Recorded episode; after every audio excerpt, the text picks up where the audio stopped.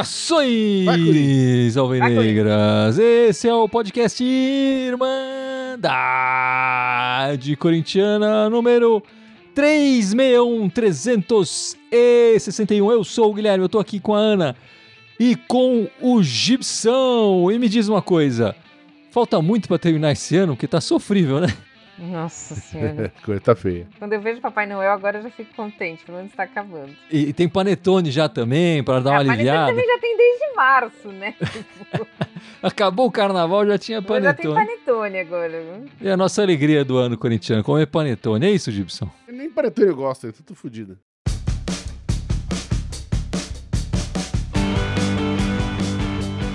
Antes de falar de futebol, meus amigos, a gente tem que falar que o Dudu não está aqui porque tá faltando luz na casa do Dudu desde sexta-feira, né, meus amigos? A gente tá passando uma situação ridícula aqui na, na cidade de São Paulo. Sexta-feira teve vento e chuva e temporal, um pouco assim, beleza. Ficaram sem, sem, sem luz, mas é a primeira vez que eu vejo a empresa falar, não, só na terça-feira que vai normalizar o fornecimento de luz na cidade de São Paulo. É, Na é meio absurdo. terça-feira que vai normalizar a maior parte, né? Não tudo. Sei que não tem nada a ver com futebol, mas provavelmente as pessoas que estão escutando a gente aqui estão na cidade de São Paulo, né? A maior parte dos nossos ouvintes estão na cidade de São Paulo e devem conhecer gente ou está passando por isso e é realmente um absurdo.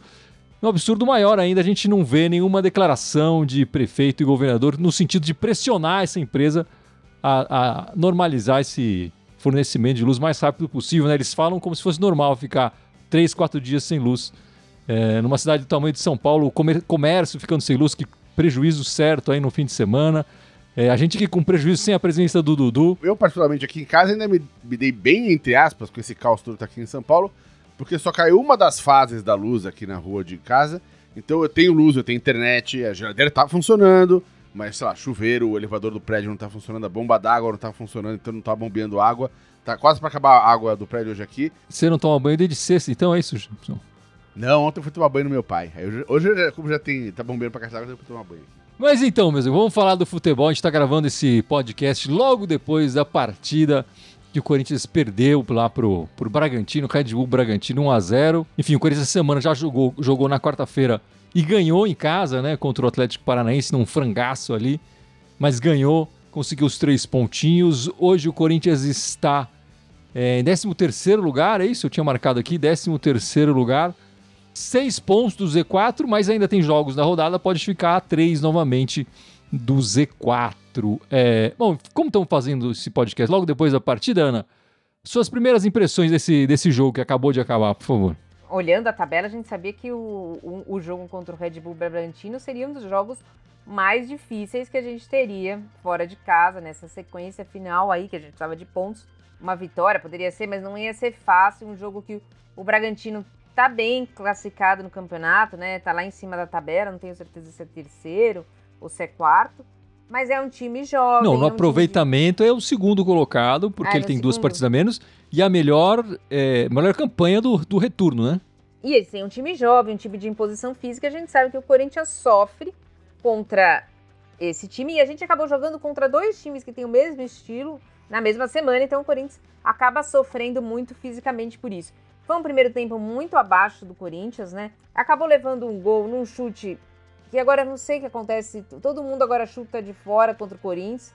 A gente sabe E que o acerta, Cássio... né? E acerta, exato. tiramba. O Rojas está tentando chutar de fora até agora não acertou é, um. Exato. E a gente sabe que o Cássio já não tem. Pra mim, o Cássio é o melhor goleiro do Brasil ainda, mas a gente sabe que ele não tem tanta elasticidade assim. Então o pessoal acaba chutando mais de fora e acabar acertando, como você falou.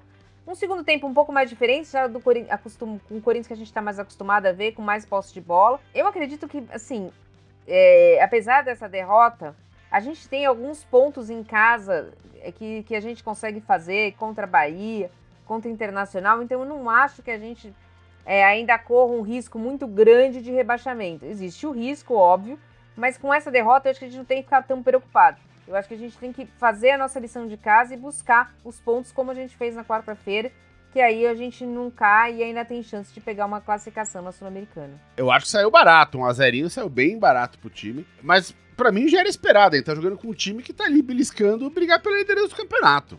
Né? Os caras estão voando. A gente não tá voando. Então, vai sofrer. Eu concordo com a Ana, assim, que o Cássio já não tem a, a, a, a elasticidade, o alcance que ele tinha antigamente. Mas para mim não teve erro nenhum nesse gol. Ele foi na bola. O cara estou com toda a calma do mundo, sem marcação, colocou na gavetinha, acabou, bicho. Tomamos gol e tem que ficar quieto. Isso mostra que o time só chegava atrasado nas jogadas, né? Os caras estão brigando pela ponta, a gente tá brigando lá para não ficar perto do rebaixamento. Essa é a realidade do campeonato e foi a realidade do jogo hoje. Mas eu não acho que o Cássio teve culpa. Eu só acho que as pessoas, os outros times estão chutando muito de fora da área, porque sabem que ele tem pouca elasticidade. Eu acho mais fácil o Cássio pegar num cara a cara com os, com, do que pegar uma bola dessa.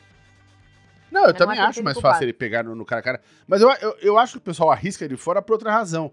A nossa defesa, se for ver, tipo, ela, ela tá se postando bem, assim, é, é uma defesa chata. É difícil entrar com a bola ali dentro e entrar para assim, entrar limpo pra fazer o gol. É, agora, os caras têm que ser de fora, o chute vai vir de fora, não tem jeito. A gente também chuta de fora pra caramba. Né? É raro a gente conseguir fazer um gol que entra tabelando na área e tabela e entra e faz o gol. Né? É, o nosso último gol que foi essa semana foi um cruzamento que foi errado, com um cabeceio que foi errado e com uma defesa do goleiro dos caras que foi errada. Ou seja, teve ter três coisas erradas para sair um gol do Corinthians. Né? E assim, mais sem querer impossível. A gente não consegue entrar com a bola lá. Né? Eu acho que os times adversários, a nossa defesa é melhor que o nosso ataque, sem dúvida. Então eu acho que ele sofre um pouco para tentar, para entrar na área, então começa a riscar de fora mesmo. Agora, a gente tá dando muito. Hoje deu muito espaço. A gente chegava atrasado em todas as bolas. Então eu acho que saiu barato, 1x0 saiu barato esse jogo. E você, Guilherme? O Diego Valença, que participou aqui da, com a gente uma vez num podcast no, sim, sim. no semestre passado, né? E do Yutimão. Do, é, ele não é mais, né? Porque ele vendeu a página dele e tudo ah, mais. É? Mas, enfim, é. O cara e... vendeu, olha só. Mano. Vendeu a página dele. O, ele fez um compilado de, de, gols, golaços que o Cássio levou eh, desde 2012, né? Ele, enfim, não, pegando um gol de 2012, outros de 2016, 2000, enfim. O Cássio leva uns gols assim. Eu não acho que. Eu nem acho que seja uma bola defensável, para ser bem honesto. Eu acho que a bola. É, o cara acertou um tirambaço, enfim. Acho que é. A gente tem uma percepção do Cássio é, é, muito pro mau desempenho dos outros jogadores veteranos. O Cássio aqui pela Irmandade, ele disparado, né? Depois que o Roger Guedes saiu, ele disparou nos craques do jogo, eleito rodada sim, rodada não, craque do jogo. Hoje, de novo, acabou sendo eleito, levou o gol e acabou sendo eleito craque da partida, porque fez outras duas ou três defesas importantes. É, então, acho que assim, o, o Cássio não é o nosso problema. Tem muita gente na torcida pelo Carlos Miguel. Eu também gostaria de ver mais minutagem do Carlos Miguel, como falamos aqui extensamente em outras oportunidades. Mas enfim, o Corinthians joga mal.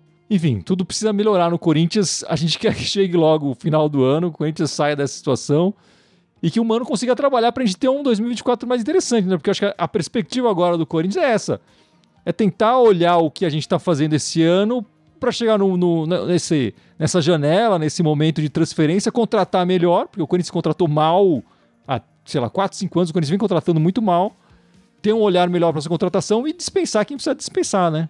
E aí vamos esperar um 2024 mais interessante. Claro, dependendo, sempre tem que fazer essa, essa ressalva aí, dependendo da eleição aí que vai acontecer em novembro agora. Mas enfim, o Mano chega a nove partidas, né, com nessa, nesse retorno dele agora, duas vitórias apenas, quatro empates e com a rodada de, com a derrota de hoje três derrotas.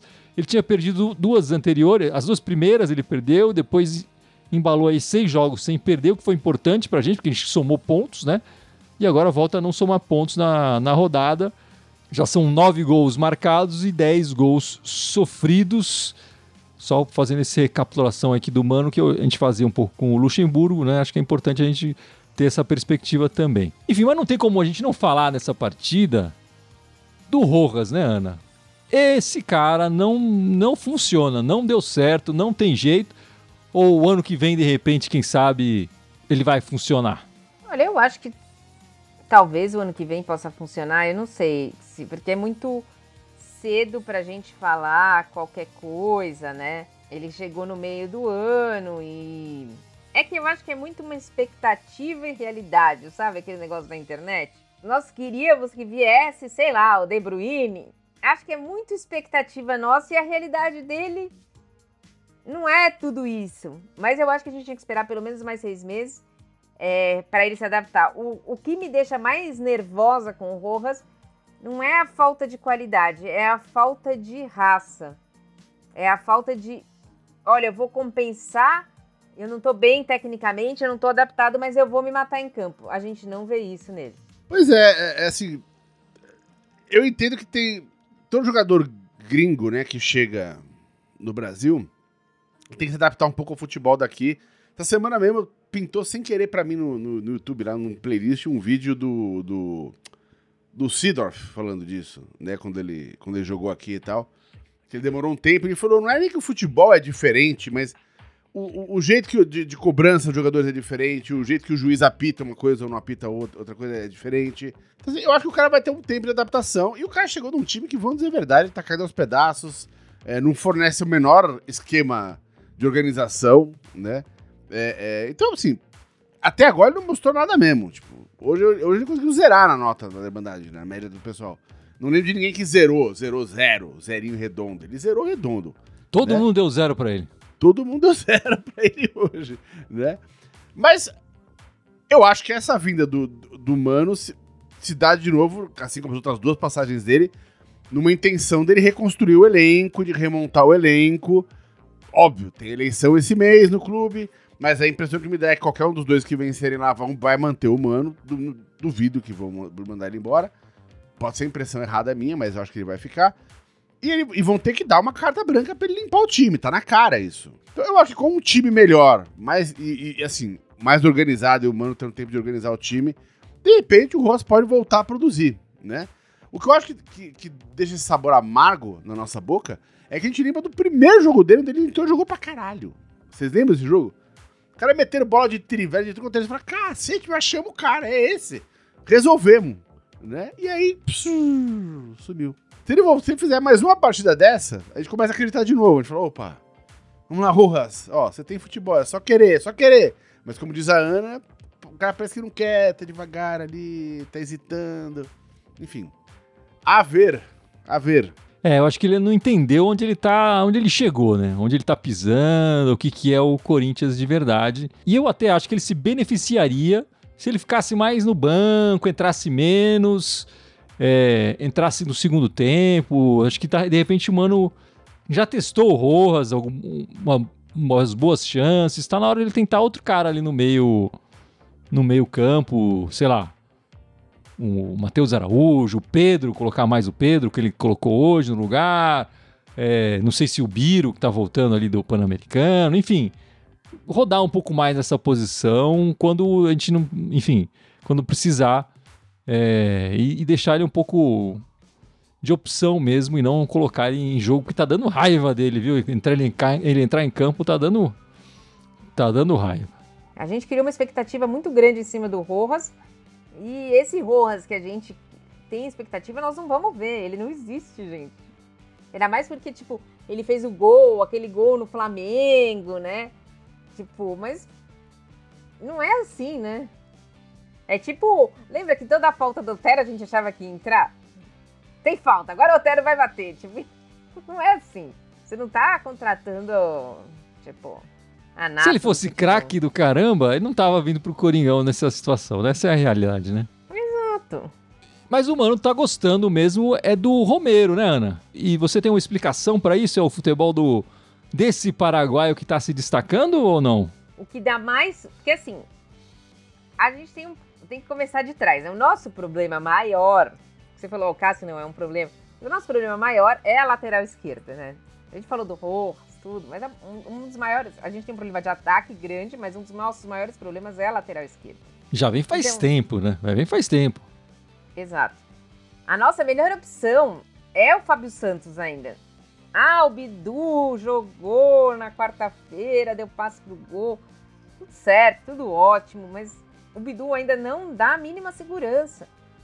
E o Fábio Santos a gente sabe que não consegue jogar todas. Então ele precisa de alguém que o ajude muito mais ali na marcação. E o único ponto esquerda que realmente abdica de atacar para fazer essa função é o Romero. Então eu não acho que seja o futebol do Romero. Eu acho que é. O que o futebol do Romero é. Ele é uma pessoa limitada, mas foi o que eu disse do.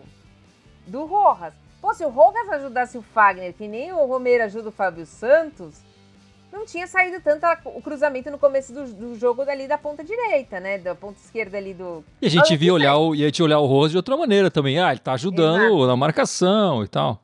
Eu não, não é, eu acho que seja futebol, mas eu acho que dentro da opção pra gente não ter. Porque você lembra que há dois meses atrás nós levamos bola nas costas e teve jogo que entrava o Bidu 45 minutos, Fábio Santos 45 minutos e ninguém dava jeito ali.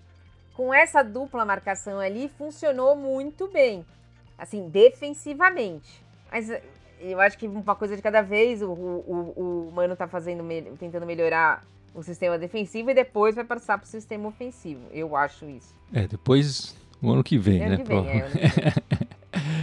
é, é isso mesmo, Gibson. É a defesa que explica o nosso atacante paraguaio? Eu acho que sim, porque era falou tudo assim, tem um, a lateral esquerda tá na lama. Na direita a gente tem o Fagner, que pode não estar já nos seus dias dourados, mas ainda segura a ponta, ele na média dá conta do recado quando alguém ajuda ele um pouquinho ali. Agora, o Fábio Santos não segura mais. Ele chega atrasado em todas as bolas. O reserva dele, o Bidu, coitado, tá mais perdido que segue tiroteio ali, né? Se ninguém ajuda ali, fudeu. Fica um, um rombo ali. É só entrar e cruzar, né? Então eu acho que o Romero tá, tá, tá sendo muito mais útil agora nessa passagem do Mano Menezes, porque ele tá fazendo essa função. É, você, lembra, você bem brincava, né, Gui? Você falava, pô, essa semana ficou feio se a gente não tomar gol, né? A preocupação do Mano é essa, né? O Mano fez as contas ali, ele falou, pô, se a gente fizer 0 a 0 até o fim do ano, a gente não cai, né? Então, não tomando gol, a nossa chance, que nem a gente teve, sei lá, quarta-feira de fazer 1 a 0 sem querer, porque aquele gol não merecia ter saído, mas mesmo assim, e aí ganha três pontos, acabou. Pô, três pontos já vale três jogos empatados, bicho, né? Essa semana que, apesar desse gosto ruim de ver esse jogo hoje, é, tudo bem, foi contra um time que tá lá na frente da tabela. Né? O Atlético Paranaense também tá mais na frente, mas não tá lá na ponta, né? Então, numa semana com esses dois adversários, para mim sair com um aproveitamento de 50% não é ruim, matematicamente falando. Se for pensar em termos matemáticos, não foi tão ruim. De qualquer forma, eu não sei se o Romero, numa reforma desse elenco, mereceria ficar. Também acho que a gente precisa de atrás de jogadores que entregam mais. Mas também entendo que a gente não vai poder mudar 100% do elenco de uma hora para outra, né? Vai ficar aí talvez ele fique, enfim, vamos esperar aí para ver. O Romero não é um jogador que, que me enche os olhos, não. É, apesar deles realmente se entregar um pouco mais do que o Rojas, seu compatriota, enfim é, e ajudar ali a defesa no, no Corinthians nesse, nessa lateral esquerda que há muito tempo está faltando, né? Desde quando saiu o Sid Bacon lá atrás e jogaram o Piton, já tinham que ter achado um cara mais interessante. Ele faz muito tempo, né? Não, só fala que o Renato, o Renato Augusto saiu imobilizado. Então a gente vai ter que acompanhar e ver como vai ser os. os no próximos, ombro? Porque ele saiu ombro, com, é. com dor no é. ombro, né? Ele estava com a, com a mão no ombro ali, numa queda que ele Aconteceu. Ele já anda jogando imobilizado, não anda? tá aí, vamos esperar então para ver como é que vai ser, mas enfim, imagino que ele não vai estar presente no jogo quinta-feira. Vai ter que ser poupado, inclusive já sabiam que ele tinha um risco de. Acho que ninguém imaginava que ele ia se contundir no ombro, né? Mas ele já tinha sido poupado no primeiro tempo por esse, por esse motivo, né? Vamos lá, Gibson, e fala da nossa lojinha então, vai, você. Da lojinha então, lojinha tá aberta, Mercado Livre, olha lá, camiseta, olha que coisa linda, coisa maravilhosa. Temos nossa camiseta que é unissex e a nossa canequinha da Irmandade também. Ambas de excelente qualidade, a gente vende um precinho maneirinho, que é basicamente custo, é, é preço de custo. Enfim, é só para ajudar a divulgar a Irmandade Corintiana.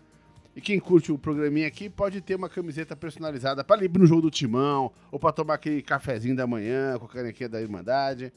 É coisa fina, pode comprar que o Marcelão, nosso brother lá, vai postar para você, você vai receber em casa. Mas, Iana, e essa semana teve a semifinal do Paulista Feminino, não é isso? Exato. Foi ontem, às 11 da manhã, né? Contra o time de verde. Mais um jogo na sequência aí contra o time de verde. Eu tava até preocupada essa semana, porque teve o, os jogos da seleção brasileira e nada delas voltarem, nada delas voltarem, passeando lá no Canadá. E elas chegaram aqui, acho que faltando 36 horas por jogo. Mas mesmo assim, a gente viu ontem que jogaram e parecia que não tinha acontecido nada, né? Mais uma vez, vamos falar aqui de novo. A gente sabe que acontece no masculino também, mas um, um jogo num, num, campo que não tem condição, né? Jogo que Foi, vai passar foi em Jundiaí o jogo, né? Exato. No Jaime Sintra. Já tinha parado a chuva, a chuva foi sexta, né? Aquilo não não tem condição de jogar. Um jogo da televisão, um jogo de semifinal do Campeonato Paulista, que é um dos principais campeonatos que a gente tem do futebol feminino no país, né? Mas mesmo assim, de novo, se alguém tinha dúvida no, na Libertadores, nós fomos e ganhamos delas de novo, dentro da casa dela. E agora tem o nosso jogo, que eu tenho certeza que vai estar lotado, né? Já começou a vender os ingressos. É, amanhã começa a vender, amanhã e terça para quem é fiel torcedor, quarta-feira para quem não é fiel torcedor. Tenho certeza que vai estar lotado, mas aí não vai ser no sábado, vai ser domingo às 11 horas da manhã. E para quem não conseguir comparecer na arena, também vai ser passar na televisão, na internet, tudo isso.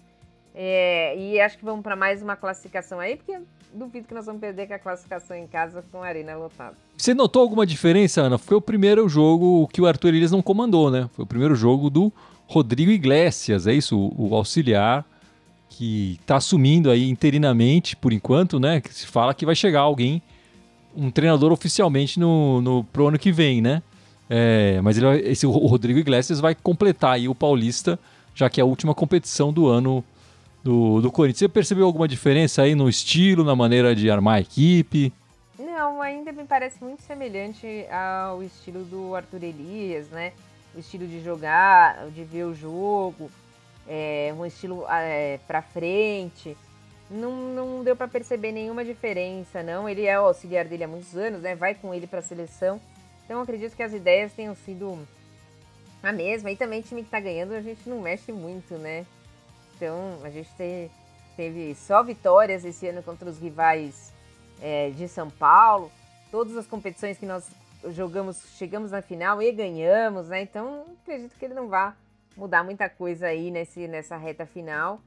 E as alterações maiores vai ser pro ano que vem, quando chegar alguém definitivamente para ser o técnico, né? O Corinthians essa semana trouxe o, o- o preparador físico e o auxiliar técnico do, da seleção brasileira sub-20, né?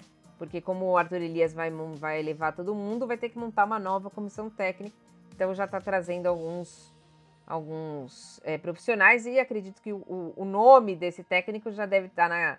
Dessa técnica, desse técnico deve estar na cabeça já da Cris Gambaré, que é quem comanda o feminino do Corinthians, mas ainda não foi falado, até por uma questão de negociação, tudo isso. muito perto de disputar mais uma final, as, as Brabas, que chegaram na final em todas as competições que disputaram. E esse ano, como a Ana falou, bem lembrou, ganharam todas as competições que disputaram. É impressionante.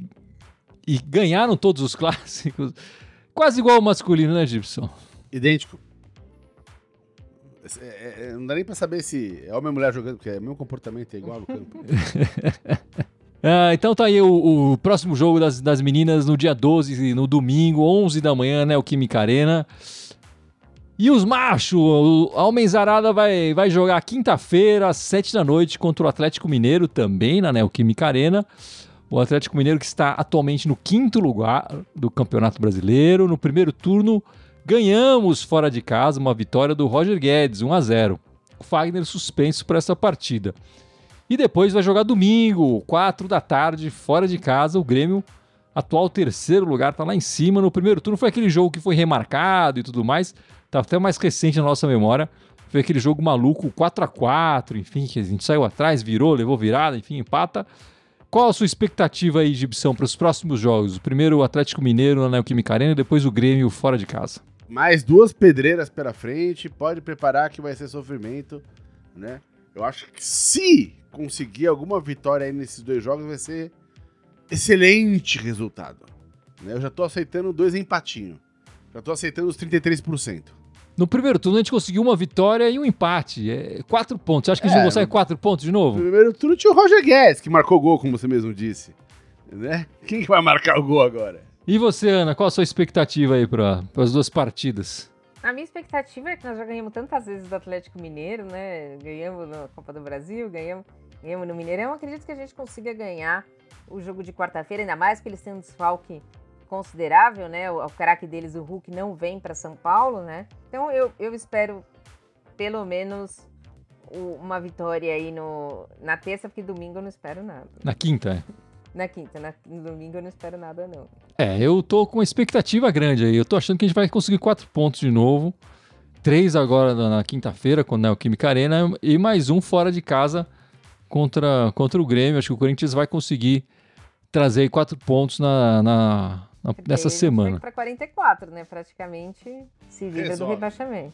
Já dá muita mais tranquilidade, né? Mas eu tô com essa expectativa. Acho que o Corinthians tem jogado melhor na, na Neoquímica Arena. Enfim, acho que vai estar lotado. Quer dizer, não vai estar tão lotado que o jogo é 7 da noite, né? De novo, o Corinthians jogando 7 da noite. Complicado chegar lá em Itaquera às 7 da noite, né? O cara, pra chegar lá às 7, tem que sair de casa, tem que sair de casa, tem que sair do trabalho, né? Porque as pessoas trabalham. Tem que sair de casa tem que sair do trabalho 5 e meia, 6 horas, que é o horário que o metrô tá mais cheio, né? Então eu falei que ia estar cheio, mas já tô repensando aqui. Já não sei se vai estar tão cheio assim, não. E a gente sabe que em condições normais, a Fiel, apesar do time estar jogando mal, enche o, estádio. Sim, É? sim. Agora, nesse horário, é difícil chegar nesse estádio. É. né? Tanto é que, se não me engano, esse jogo contra o Atlético Paranaense foi o segundo pior público, né? Do, do, do- do- do- Eu acho do que ano, foi tá? do ano, é. Então, essa quinta-feira é capaz de, de novo o estádio não estar lotado, né?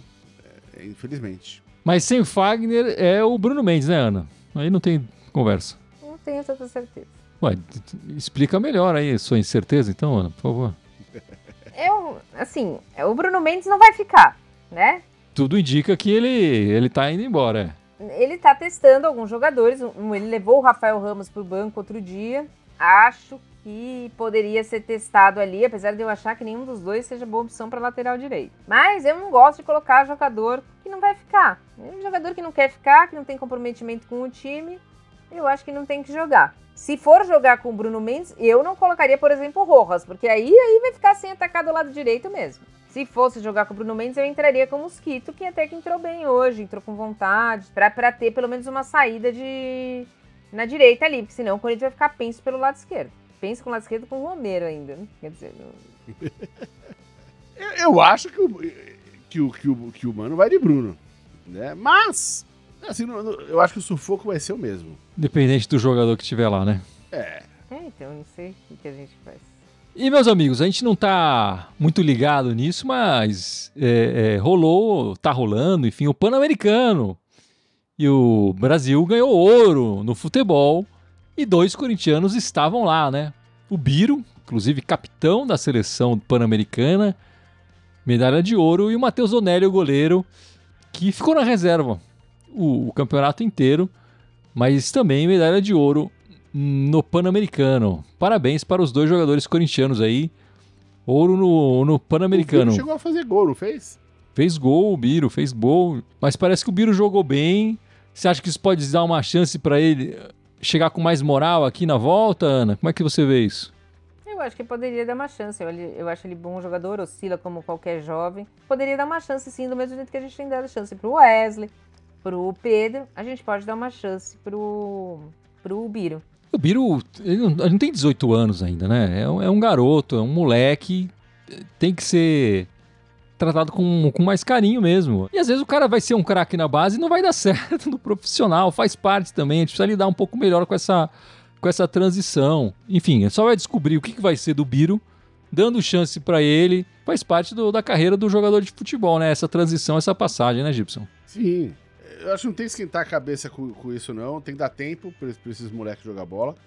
É, e assim, eu acho que essa transição já é difícil, porque assim, o nível sobe muito quando você vai pro profissional, quando você tá ali embaixo das categorias de base. É, e quando você sobe, cara, ainda pega um time todo zoneado, que nem o Corinthians, cara, é mais difícil ainda. Aí fica querendo que os moleques sejam a salvação. Quando eles estão no momento de fazer a transição. Pegada é outra, co- cobrança é outra. Antes o cara fazer uma cagada, ninguém sabia quem ele era, bicho. Né? Assim, a família, ele ficava chateado da família dele ter visto ele feito a cagada. Agora você faz uma cagada, bicho, rock, aquela avalanche em cima do cara, né? Então, assim, eu acho que essa transição é muito mais fácil de ser feita e muito mais funcional quando feita num time organizado, né? Que o cara entra pra jogar num time que funciona. O time do Corinthians não funciona atualmente. Então, espero de novo, voltando ao assunto, que, que o Mano faça de novo uma reformulação do elenco, arrume o elenco pro que vem pra essa molecada poder começar a mostrar mais serviço, até. Mas eu não espero que eles sejam a salvação. É só comentar rapidinho uma notícia que eu vi, é, foi ontem a notícia, né? Que o, o Sub-17 do Corinthians conseguiu ganhar o segundo jogo.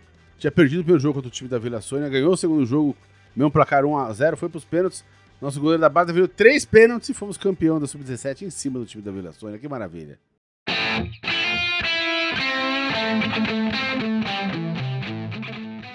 Bom, então vamos encerrando esta live, este podcast 361. Mas não sem antes o Gibson lembrar as nossas redes sociais, certo, Gibson? Bora, vamos lá. Estamos vivo aqui no YouTube e no Twitch. Temos também o, o Twitter, o Instagram, o Facebook, SoundCloud, iTunes, Deezer, Spotify, Telegram, TikTok, todos eles em mandarem Corintiana com TH. Só no Twitter querem mandar timão. E não esqueça da nossa lojinha da Irmandade lá no Mercado Livre. Olha lá, a camiseta, coisa linda. Unissex, malha de qualidade. Eu sou chato com camiseta, essa camiseta é boa.